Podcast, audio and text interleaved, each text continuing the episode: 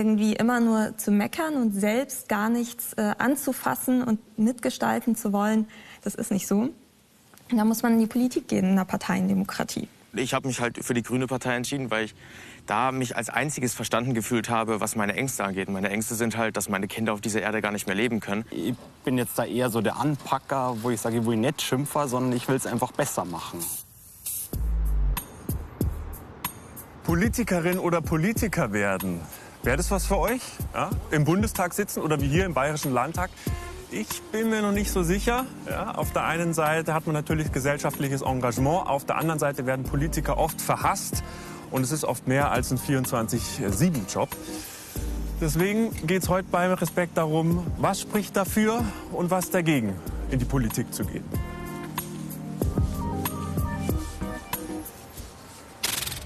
Konrad Thees ist 16 und bei der Grünen Jugend in Erding. Sein großer Traum, Politiker werden und die Klimapolitik mitgestalten. Bella Bach von der SPD hat schon knappe zwei Jahre Bundestagsluft geschnuppert. Und Benjamin Miskovic hat es als CSU-Abgeordneter in den Landtag geschafft. Mich interessiert, was treibt Sie drei an? Könnten die für mich, vielleicht ja auch für euch, ein Vorbild sein?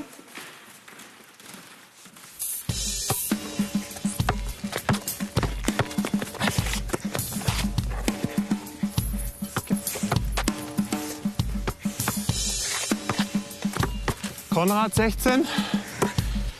Realschule mit 1-0 abgeschlossen. Jetzt ist er auf dem Gymnasium. Und sein großer beruflicher Traum ist, Konrad? Politiker. Was reizt dich denn da besonders so generell am, am, am Politiker sein? Ich sage ja nicht, dass ich mehr Ahnung habe als andere Menschen oder dass ich es per se besser kann. Aber ich habe ja genauso, sobald ich 18 bin, auch ein passives äh, und ein aktives Wahlrecht und ähm, möchte es dann auch einsetzen. Das heißt, ich kann wählen, aber ich kann mich eben auch zur Wahl stellen.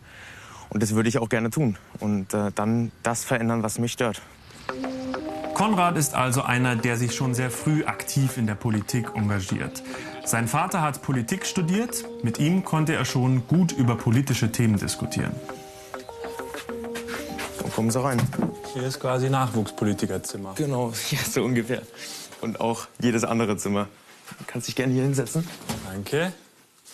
Na hier, musikalisch auch noch? Natürlich. Zehn Jahre habe ich gespielt. Zehn aber Jahre. Ich habe dann irgendwann aufgehört und mich auf andere Sachen konzentriert. So. Das ist schon zeitintensiv, gell? Wenn man sich Es ist so schon zeitintensiv, ja. Und was war dann so die Initialzündung bei dir, wo du gesagt hast, jetzt gehe ich aktiv in die Politik?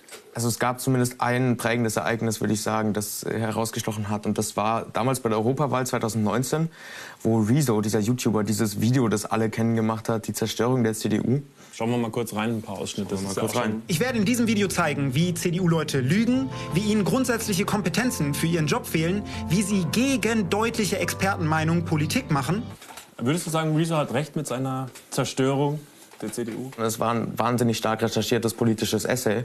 Und äh, da war danach eher die Stimmung bei mir, ähm, okay, was macht die GroKo eigentlich? Äh, Was verzapft die für einen Unsinn? Und nicht, ey, wie cool sind denn die Grünen bitte? Weil das kam in dem Video überhaupt nicht vor. Es war letztendlich eher so ein Ausschlussverfahren. Okay, ich schaue mir an, welche Parteien haben eine Relevanz in Deutschland, welche davon machen menschenfeindliche Klimapolitik, welche davon sind rechtsextrem wie die AfD oder ähm, bei welchen scheitert es sozialpolitisch. Und dann bleiben halt für mich einfach nur noch die Grünen übrig. Dann geht alles ganz schnell. Konrad baut in Erding die grüne Jugend auf und wird nach nur zwei Monaten zum Sprecher vom Ortsverband Erding für Bündnis 90 Die Grünen gewählt. Heute sind wir mit ihm auf einer Demo. Wir haben jetzt hier unsere Schilder, die wir immer mitnehmen zu den Demonstrationen. Die haben wir hier vorbereitet mit verschiedenen Sprüchen. Und die tragen wir dann. Also das findet ein sogenannter Spaziergang statt. Das ist rechtlich gesehen ein, ein illegaler Marsch letztendlich, der in die Straßenverkehrsordnung eingreift.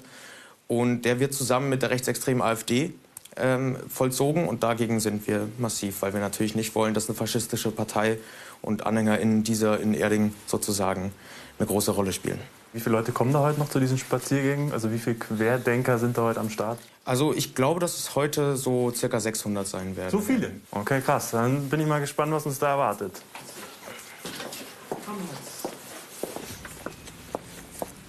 Jetzt gibt es aber auch äh, natürlich so Sachen wie, keine Ahnung, Fridays for Futures, wo man sich auch engagieren könnte. Das mache ich auch, ja. Du hast aber trotzdem gesagt, ich gehe zusätzlich noch oder Ja, gerade erst richtig in eine Partei. Ja, und ich verstehe alle Aktivistinnen und alle politisch Aktive, die sagen, in Parteien erreicht man nichts. Aber ich glaube nicht, dass das ist oder dass man diese Haltung auf Dauer durchhält. Und deswegen versuche ich beides. Und ich mische auch bei der Grünen Jugend mit, ich mische bei den Grünen mit, ich mische bei Fridays for Future mit. Und ich kritisiere ja auch meine eigene Partei. Ich sage ganz klar, okay, die Klimapolitik meiner eigenen Partei ist zwar die beste, die es bundesweit so gibt, aber eben auch immer noch nicht ausreichend. Und auch dafür möchte ich mich gerne einsetzen, dass die verbessert wird. Wie weit ist denn noch? Äh, 100 Meter, würde ich sagen. So, stellst du es hier auf, oder? Lauf jetzt einfach mal hinterher, weil ich keine Ahnung habe, auf welche Seite wir eigentlich müssen. Hier ist ein Absperrband. Also auf jeden Fall da. Auf der anderen Seite stehen die, die mit einer faschistischen, rassistischen, homophoben, gewaltverherrlichenden, rechtsextremen und menschenfeindlichen Partei durch die Erdinger Innenstadt marschieren. Ja, marschieren. Das ist kein Spaziergang, das ist ein Marsch mit der menschenfeindlichen sogenannten Alternative für Deutschland. Stehen Sie dafür, stolz auf deutsche Vernichtungstruppen im Zweiten Weltkrieg sein zu wollen? Nein, dann distanzieren Sie sich räumlich und ideologisch von der sogenannten Alternative für Deutschland. Stehen Sie dafür, die Shoah, den Holocaust, das größte Verbrechen der Menschheitsgeschichte zu leugnen, zu verharmlosen oder ähnliches Schreckliches zu tun. Nein, dann distanzieren Sie sich ideologisch und räumlich von der AfD jetzt und immer, wenn es geht, immer und jeder zu. Denken Sie daran und gehen Sie nach Hause und überlegen Sie sich, mit wem Sie zusammen hier heute stehen. Dankeschön.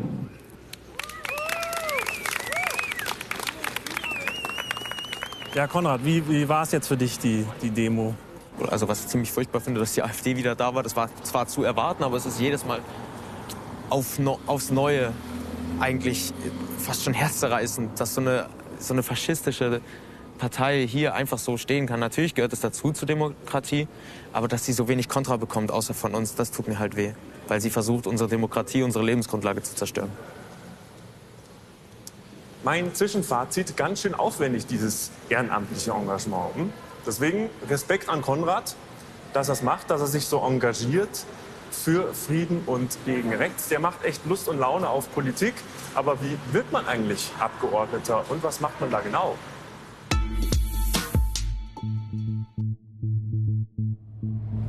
In einer repräsentativen Demokratie wählen die Wahlberechtigten andere Menschen, die ihre Anliegen im Parlament vertreten sollen. Diese gewählten Vertreterinnen nennt man Abgeordnete. Sie sitzen zum Beispiel im Landtag, im Bundestag oder im Europäischen Parlament.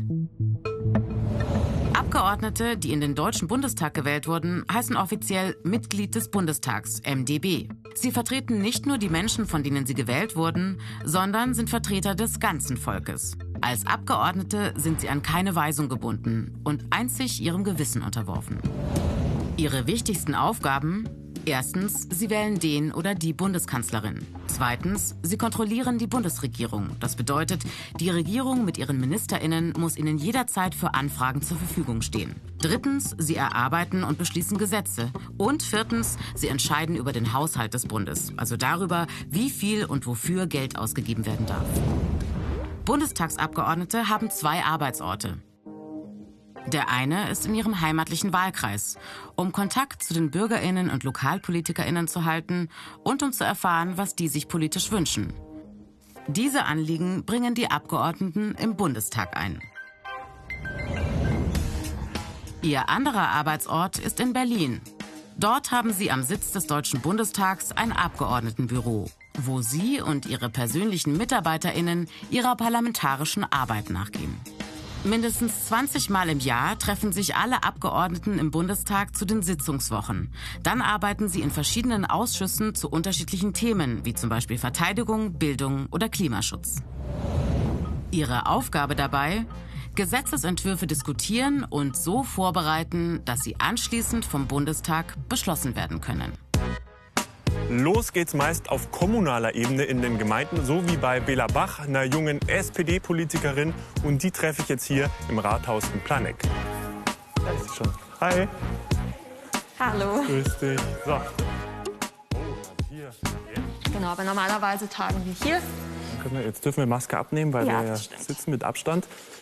Jetzt, Bela, fangen wir ganz von vorne an. Wie bist du denn überhaupt auf Politik gekommen? Ja, also das war im Prinzip in der achten Klasse. Da gab es bei mir in der Schule die Politik AG, die ein späterer Freund von mir gegründet hat. Ähm, der war dann auch bei den Jusos und in der SPD aktiv, ist heute auch mein Gemeinderatskollege. Und ähm, genau, wir haben uns da nach der Schule immer getroffen. Auch ein Lehrer war dabei. Wir haben über Politik diskutiert.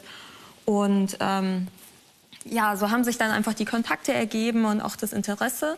Und jetzt bist du wie lang schon aktiv in der, in der Politik? Boah, also ich bin mit 17 in die SPD eingetreten mhm.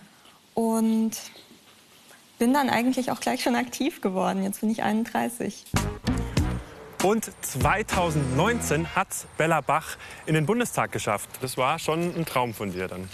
Absolut. Ich habe lange darauf hingearbeitet. Und ähm, gerade als zweite Nachrückerin sah es nicht danach aus, dass ich es äh, noch schaffen würde. Aber das kam dann. Und ähm, dann habe ich mir gesagt, okay, 100 Prozent oder gar nicht. Und ähm, habe dann all meine Energie in dieses Bundestagsmandat gesteckt, ein Bürgerbüro hier in Planegg aufgebaut und ähm, sehr viel Arbeit vor Ort geleistet. Erster Tag, wie war's? Ähm, fürchterlich anstrengend. Wir hatten kein Telefon, keinen Computer, nicht einmal einen Stift im Büro. Okay. Okay, dann bist du da im, ja, im Bundestag, sitzt du dann plötzlich drin. Was ist da so ein Gefühl, da mal auf dem Stuhl zu sitzen und plötzlich ja, im Zentrum der deutschen Politik eigentlich zu sitzen? Also das Gefühl war total surreal, weil man einfach diesen Saal kennt und auch so viele bekannte Politikerinnen und Politiker einfach aus dem Fernsehen, aus äh, Medien kennt. Und ähm, dann ist man deren Kollegin. Das ist äh, schon sehr gewöhnungsbedürftig gewesen, ja. Sehr geehrte Frau Präsidentin, liebe Kolleginnen und Kollegen. Es mag sein, dass wir das Ziel, die Anzahl der Verkehrstoten auf Null zu reduzieren, tatsächlich nie erreichen werden. Es ist aber dennoch ein Meilenstein, wenn wir heute beschließen, sie als Leitgedanken in die STVO aufzunehmen. War das dann so tatsächlich der Alltag, so das, was deinem Traum entsprochen hat? Oder sagst du, ja, das äh, trockene Themen, irgendwelche Abstimmungen, äh, tausende Sachen lesen? Also war das, ja. war das dann so, wie du es dir vorgestellt hast? Es war dann sehr alltagsnah und ziemlich wichtig, weil es zum Beispiel eben um die Neuordnung der STVO ging und es einfach ähm, das alltägliche Leben betrifft, wie man sich als Fahrradfahrer bewegt, dass äh, zum Beispiel ein Fahrradweg nicht mehr zugeparkt werden darf oder während der ersten Welle der Pandemie war ich gleich dran mit Fluggastrechten. Ähm, Tausende von Menschen haben ihre Flugtickets verloren und sind auf den Kosten sitzen geblieben. Und ich war dann auf einmal dafür zuständig, mich dazu auch zu äußern und habe sehr klar gemacht, dass ähm, ja, die europäische Fluggastverordnung da eindeutig ist und dass sie sehr wohl einen Anspruch auf Erstattung haben. Und da haben all diese abstrakten Themen, die erstmal trocken klingen, auf einmal sehr viel Sinn gemacht. Und ähm, es war Verkehrspolitik ist sehr toll. Mhm. Da trifft es tatsächlich darauf zu, dass man sagt, man muss dafür leben für diesen Beruf. Ja. In dem Moment. Ja. In dem Moment und auch davor, um dorthin zu kommen. Ähm, weil anders hält man es erstens nicht aus, ähm, wenn man nicht dafür brennt. Und ähm, ja, es ist einfach sehr bestimmend und auch identitätsstiftend am Ende. Und wenn man sich damit nicht zu 100 Prozent identifiziert, dann macht der Job keinen Spaß. Du bist ja auch auf diversen äh, Social-Media-Plattformen unterwegs. Äh, was gab es da? Gab es da Anfeindungen? Was hast du da erlebt? Anfeindungen, die gibt's, ja. Ähm, ich habe auch mehrere zur Anzeige gebracht, weil es einfach äh, Vergewaltigungsdrohungen waren und so weiter. Und ähm, ja, das darf man einfach nicht hinnehmen. Und da ist, glaube ich, auch jeder gehalten, ähm, sowas zur Anzeige zu bringen. Bella Bach schaffte es schon auf die ganz große Bühne in Berlin in den Bundestag. Doch dann passierte etwas Unerwartetes. So, Bella, jetzt sind wir hier am Kletterturm in Planegg. Was, was würdest du sagen, hat Klettern mit Politik gemeinsam? Sehr viel. ähm, Klettern ist eigentlich auch etwas sehr Mentales. Und ähm, wenn es einem zum Beispiel nicht gut geht, dann finde ich, merkt man das immer auch beim Klettern. Und letztlich hat es auch ganz viel mit Loslassen können zu tun, mit Fallen und aber trotzdem weitermachen. Und jeder Politiker und jede Politikerin, die erfolgreich ist, hat Niederlagen erlebt und Rückschläge und ähm, ist wahrscheinlich am Ende des Tages ziemlich hart im Nehmen. Und das muss man im Klettern auch sein. Mhm. Musstest du dann auch, also du bist ja 2021 dann äh, nicht mehr in den Bundestag gekommen. War das auch so eine schwierige Situation, die man manchmal auch beim Klettern hat? Ähm, ja, es war sehr überraschend, weil ähm, es eigentlich als ausgemacht galt, dass ich wieder auf meinem Listenplatz kandidiere und hätte als ähm, ja, amtierende Abgeordnete auch ein Vorzugsrecht gehabt. Und dann war es halt so, ich habe mich sehr stark auf Arbeit vor Ort konzentriert. Ich habe zum Beispiel 200 Laptops für Schülerinnen und Schüler gesammelt, die während der Pandemie im Homeschooling keine Laptops zur Verfügung hatten. Ich war sehr viel vor Ort und ähm, ja, habe mich weniger in Hinterzimmern, würde ich mal sagen, aufgehalten ähm, der Partei. Und dann hatte ich eine Gegenkandidatur der Jusos. Ähm, und so ist das halt. Also am Ende gibt es dann eine Abstimmung und ähm, die Gegenkandidatin hat gewonnen. Mhm. Und die Gründe dafür hast du die erfahren? Weil du bist ja etabliert gewesen eigentlich als Abgeordnete im Bundestag. Es ist heiß umkämpft, wer in den Bundestag kommt. Und früher gab es einfach diese ungeschriebenen Regeln sozusagen, wie so eine ähm, Listenaufstellung läuft. Und das hat sich sehr stark verändert. Ähm, auch die gesamte politische Kultur, der Wettbewerb ist stärker geworden und ähm, wie man miteinander umgeht. Und äh, das hat dann dazu geführt, ja. Und wie ging es dir damit, als du dann quasi, ja, man muss schon fast sagen, ja, fallen gelassen worden bist? Mm. In erster Linie ist man da natürlich emotional und ähm, ja auch wütend. Das, das war ich definitiv, weil man hat ja einen guten Job gemacht und äh, empfindet das dann als ungerecht. Aber ähm, so läuft Parteienpolitik. Und ähm, Jetzt ist seit der Aufstellung ein Jahr vergangen und ich muss sagen, äh, für mich ist alles fein so. Ich freue mich auf meine neue berufliche Aufgabe. Und es geht dann halt anders weiter. Und der politische Mensch, der man ist, der wird man immer bleiben. Und ähm, man muss aber halt dann andere Möglichkeiten suchen zu wirken. Und ähm, bei mir ist das so, ich darf in einem Medizintechnikkonzern dann anfangen. Also es, ist, es sind zwei Seiten einer Medaille und ähm, jetzt bin ich dann halt auf der anderen Seite. Schau mal, was du drauf hast an der Kletterwand, im Kletterturm. Schauen wir mal, was noch geht.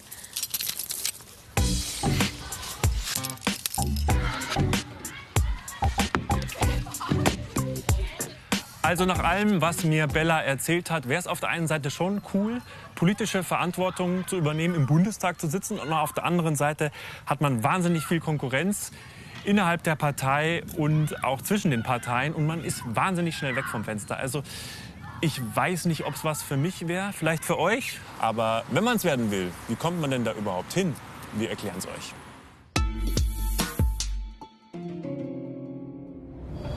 Der klassische Weg. Mitglied in einer Partei werden. Wer sich schon als junger Mensch in einer Partei engagiert, lernt früh, wie politische Arbeit geht und was es dafür braucht. Nach dem Parteieintritt folgt dann meist die Arbeit im Ortsverband. Mitmachen im Netzwerk vor Ort und Kontakte pflegen zu den BürgerInnen am Heimatort. Von dort aus kann später der Weg auf weitere Parteiebenen führen. Kreisverband, Landesverband, Bundesverband. Jede Partei hat außerdem ihre Jugendorganisation. Hier können junge Menschen zeigen, dass sie politisches Talent haben und auf sich aufmerksam machen. Außerdem gibt es Förder- und Mentoring-Programme in den Parteien.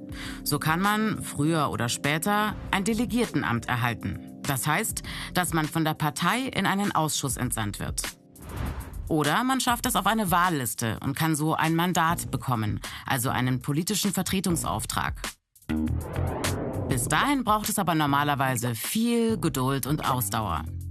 Daher kommt der Begriff Ochsentour für den langen und mühsamen Weg über kommunale Ämter bis hin zum Mandat, zum Beispiel im Landtag oder im Bundestag. Oder auch auf internationaler Ebene, zum Beispiel im Europäischen Parlament.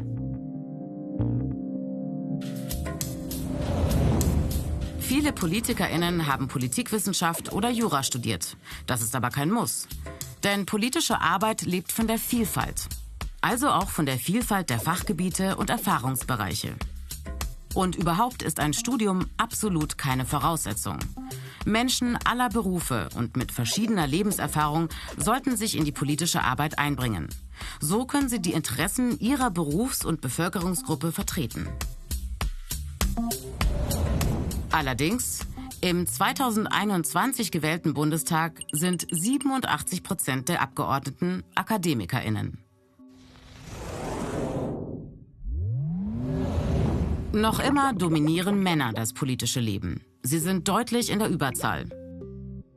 Manche Parteien sind für eine Frauenquote, andere nicht. Tatsache ist, im Bundestag sind nur 35 Prozent der Abgeordneten Frauen. Noch immer werden Frauen zu wenig ermuntert, Politikerin zu werden. Und sie werden nicht ausreichend gefördert. Beispiel 3 treffe ich hier in Mammendorf im Landkreis Fürstenfeldbruck. Ich glaube, da ist er schon. Benjamin Miskovic. Servus, hallo. Er ist auch einer, der packt hier an. So, ja, herzlich willkommen in Mammendorf. Servus, Benjamin. Grüß dich. Jetzt dachte ich eigentlich, ich treffe einen Berufspolitiker und keinen Feuerwehrmann. Servus. Servus. Ja? Ja, wie kommt es, dass ich dich hier in, in, ins, in der Feuerwehrkluft antreffe? Nein, also ich komme aus dem Ehrenamt. Ich bin seit meiner Jugend beim Roten Kreuz, äh, seit meiner Jugend bei der Feuerwehr. Hier sind meine Spätzeln. Ähm, und jede freie Zeit nehme ich mir eigentlich, um da einfach immer nur aktiv mit dabei zu sein. Für untrainiert, also du kannst gern mal. Das ist der Spreizer, da kann man einfach. Ja. Oh, wie viel Kilo hatten der? 30, 40? Äh, einiges. Einiges, ja. Gibt es irgendwas, wo du sagst, das kann ich, das habe ich bei der Feuerwehr gelernt und das kann ich in meinem Politikeralltag nutzen? Gibt es sowas? Das ist auf jeden Fall ja mal äh, so die Kameradschaft und dieses Verantwortung übernehmen. Also es, man ist auch immer der bessere Politiker, wenn man eben kein Egoist ist, sondern eben auch an die anderen denkt. Man macht ja auch Politik nicht für sich, sondern man macht ja die Politik äh, für die anderen. Also wenn du dich traust, äh, nehme ich dich gern mal mit nach oben. Mal hoch. Ja, schauen wir mal, ja. Ich laufe dir mal hinterher und wenn es sich ergibt, dann äh, schaue ich mir mal die Dächer von Mammendorf an. Bin schwindelfrei.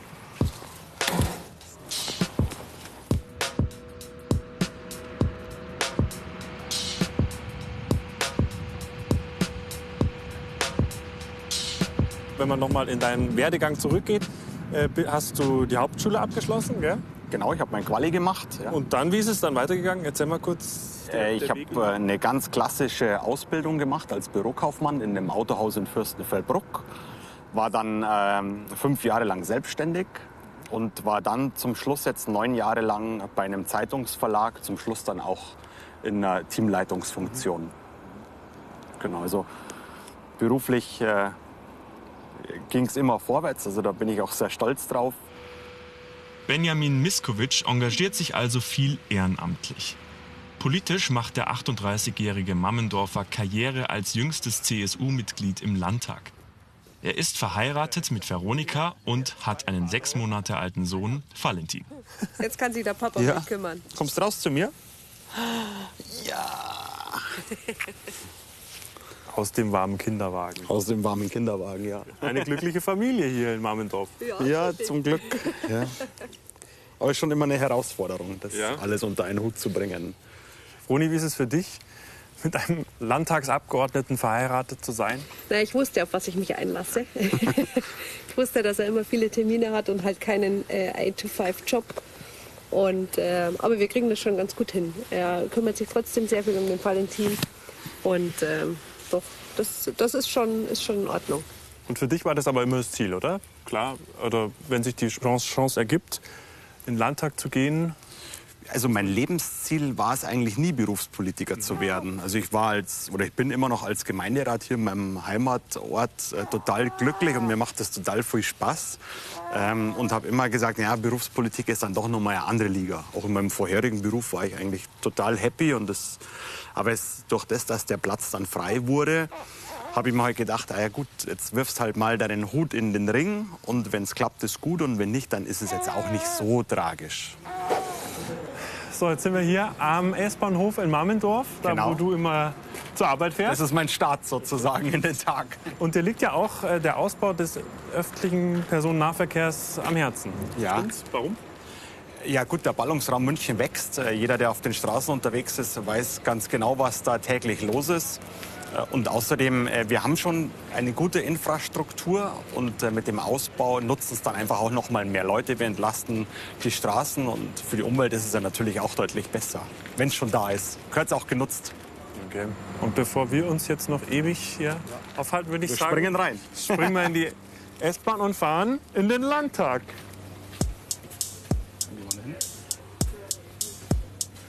Ja, Benjamin, wie lange fährt man eigentlich jetzt, bis man da ist? Also Mammendorf? so Haustür, Haustür habe ich ungefähr 40 Minuten. Wenn ich den Zug erwische, dann klappt das eigentlich ganz gut. Schneller als mit dem Auto. Ah, okay. Also Benjamin Miskovic fährt immer mit der S-Bahn hier an seinen Arbeitsplatz in den Landtag in München. So, jetzt schauen wir mal rein. Das ist natürlich ein Ausblick. Äh, Ja, den hat man nicht an jedem Arbeitsplatz, würde ich mal so behaupten. Ja, Bayerns schönster Arbeitsplatz äh, mit Münchens bestem Ausblick auf die Maximilianstraße, Frauenkirche, Isar. Also ich gehe schon demütig zur Arbeit, das muss ich jetzt schon sagen. Es ist ein Privileg, hier arbeiten zu dürfen als bayerischer Abgeordneter. Und äh, von dem her mache ich das sehr, sehr gerne mit viel Leidenschaft und äh, freue mich dann über jede Minute, wo ich da draußen stehen kann und einfach nur mal auf die Stadt schaue. Würdest du sagen, es gibt auch Nachteile, als Landtagsabgeordneter hier zu arbeiten? Ja gut, es bleibt natürlich schon auch viel auf der Strecke. Also Familie, Freunde ist, ähm, ja, hat man halt oftmals nicht mehr so, so viel Zeit wie früher. Man steht immer im Mittelpunkt. Ähm, wenn man irgendwo auf Veranstaltungen ist, äh, man kennt einen natürlich. Man muss aufpassen, was sagt man, wie sagt man es.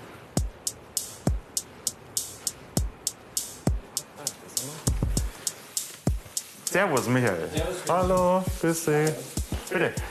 Hier wird gearbeitet, genau. Hier ähm, stimmen wir uns quasi ab, was läuft diese Woche, was müssen wir bezüglich der Ausschüsse noch besprechen, äh, was müssen wir planen, Terminplanung. Was ganz was wichtig ist, dass das auch alles reibungslos funktioniert. Und wie viel verdient eigentlich ein Abgeordneter? Also momentan sind es äh, 8.657 Euro brutto. Also wir haben auf meiner Homepage ähm, schon seit langer Zeit gleich auf der ersten Seite den Transparenz-Button, äh, wo wir alles auflisten. Und äh, ich glaube, das ist man dem Steuerzahler auch im Grunde genommen schuldig. Gerade mit den ganzen ja, Skandalen, die in der Vergangenheit waren, glaube ich, ist es mehr als recht, dass man einfach transparent mit der ganzen Situation umgeht. Ich sage aber auch, wenn man in die freie Wirtschaft schaut, hat man natürlich mehr Möglichkeiten, noch mehr Geld zu verdienen. Aber ich sage auch, Politiker sollte man nicht wegen am Geld werden, sondern eher aus Berufung. Und von dem her spielt Geld da für mich äh, keine große Rolle.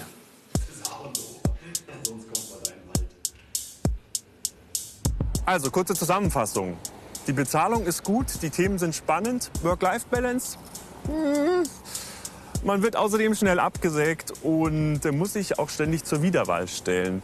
Es ist ein Job, der Spaß macht, aber wahnsinnig viel Verantwortung mit sich bringt. Fest steht, ohne Menschen, die Politik zum Beruf machen, keine repräsentative Demokratie. Respekt also vor denjenigen, die es machen.